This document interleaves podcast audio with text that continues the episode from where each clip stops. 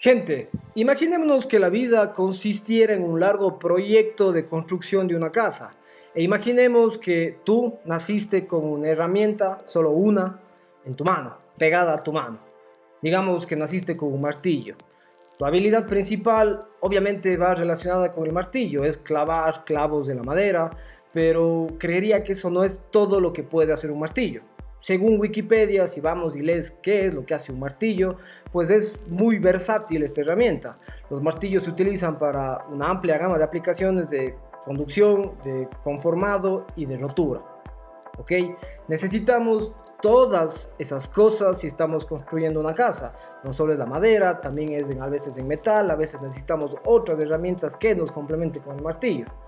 Así que el martillo es un trabajo esencial, pero digamos que no te gusta utilizar el martillo, no te gustan esas cosas. Prefieres dibujar como tu vecino, quien nació con un lápiz, él dibuja, él diseña, él escribe y hace garabatos y poco a poco va creando algo. Ya que no puedes hacer nada de esas cosas con un martillo porque no tienes un lápiz pegado a la mano, tienes un martillo, es decir, no tienes la habilidad, vas a estar frustrado, vas a estar caminando con iras y vas a estar todo el tiempo sin eh, llegar a tu máximo potencial. Así que va a venir todo el mundo y te va a decir, oye, mira, tienes ese don, tienes ese martillo, utilízalo. Así que vos dices, a la mierda eso, esto es una maldición. A mí no me hace feliz el martillo, no me gusta tener el martillo. Quisiera tener un lápiz, quisiera tener un pincel, quisiera tener cualquier otra cosa. Así que obviamente vas a ignorar el consejo de la gente y vas a tratar de dibujar con un martillo. Así que pensemos, en la vida a menudo miramos las fortalezas de los demás y tratamos de hacer lo que ellos hacen. Ignoramos nuestras propias fortalezas y perseguimos cosas que no son las que encajan correctamente con nosotros mismos. Así que acá vamos a ver una pequeña dinámica para que puedas encontrar tu propósito. Tal vez no lo vas a encontrar a la primera, tal vez vas a tener que hacer esta dinámica en varias ocasiones, pero créeme que al final, con tu dedicación, tendrás un camino un poco más claro hacia dónde quieres dedicar tu vida. Iniciamos.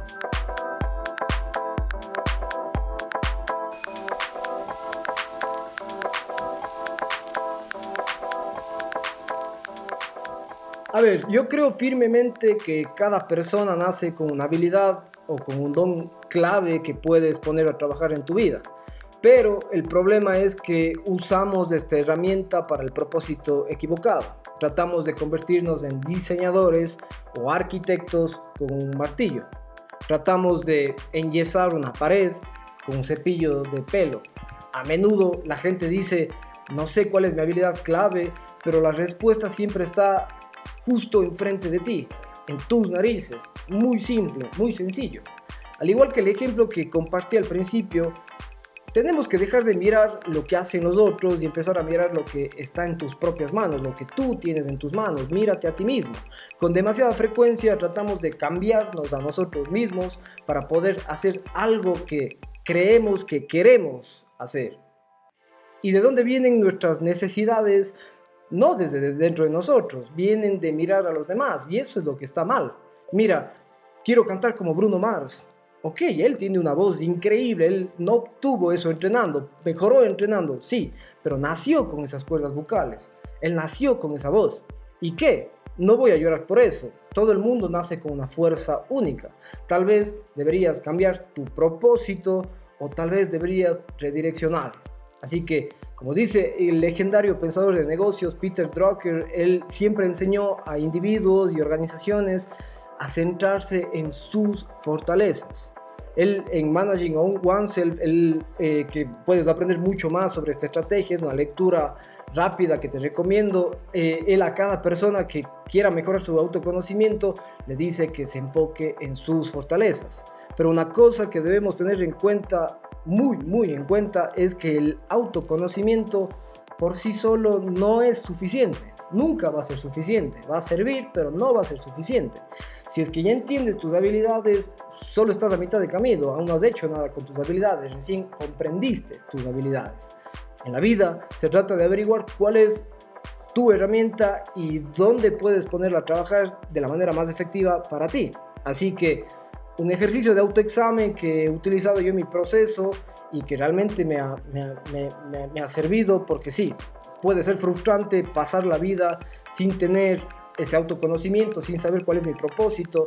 Si no sabes cuál es tu herramienta, te recomiendo que vamos, vayas por este ejercicio. Así que siéntate con alguien que, con quien hayas trabajado en algún proyecto, si trabajas diariamente en tu oficina, no con tu mejor amigo, no con tu pareja, no con quien te ves todos los días, sino con alguien con el cual trabajas, que si es que algo malo o algo bueno te tiene que decir, te lo dirá. A veces los mejores amigos, a veces la pareja, a veces los papás, no te dicen las cosas como realmente quieren por miedo a herirte. Así que si quieres la opinión de alguien que haya experimentado tus fortalezas y debilidades de primera mano, busca a esa persona que te ha visto en lo bueno y en lo malo.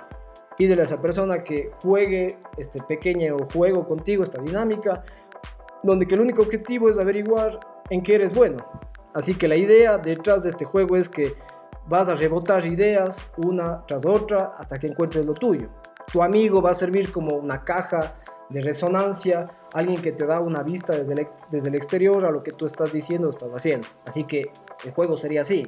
Primero, pregúntate en qué soy bueno. Pregúntate a ti y pregúntale a tu amigo en qué soy bueno. Nadie responde, simplemente están pensando y luego preguntas y lo disfruto y igual, los dos lo piensan. Si es que tú respondes que no a la segunda pregunta y tu amigo también responde que no a la segunda pregunta, reinicias todo y reinicias el juego, y reinicias el juego, y reinicias el juego. Si hay veces que tú dices, no, no lo disfruto, y tu amigo te dice que sí, pues tal vez no reinicio el juego, le dejo anotado esa cosa, esa actividad, para luego revisar y ver si conecto un punto con otro punto. Así que sigue adelante hasta que encuentres algo que idealmente seas bueno, que disfrutes haciendo, que tu amigo también te diga, sí, mira, sí disfrutas haciendo y sí eres bueno en eso, y ahí estás. Necesitarás tiempo, introspección y humildad para averiguar en qué eres bueno, porque muchas veces yo me creo muy bueno en X situación y puede que lo primero que necesito para darme cuenta que ese no es mi propósito es darme cuenta que no soy bueno en eso, que soy malo haciendo lo que estoy haciendo. Y la humildad, obviamente, a veces nos falta y no queremos aceptar que somos malos. Así que cuando tenemos un ego, eh, no estamos abiertos a los puntos de vista de otras personas. Si el tipo de mi ejemplo, en este caso yo, escuchara a la gente que le decía que utilice el martillo, podría haberse ahorrado mucho tiempo, mucha frustración. En última instancia, esta es la naturaleza de la vida. Si seguimos mirando a todos los demás que existen en este mundo, vamos a perder nuestro tiempo y nuestra energía en ser lo que realmente somos. No vamos a poder ser lo que realmente somos.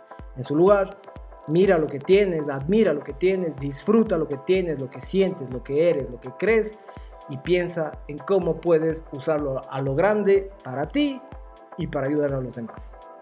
Sí,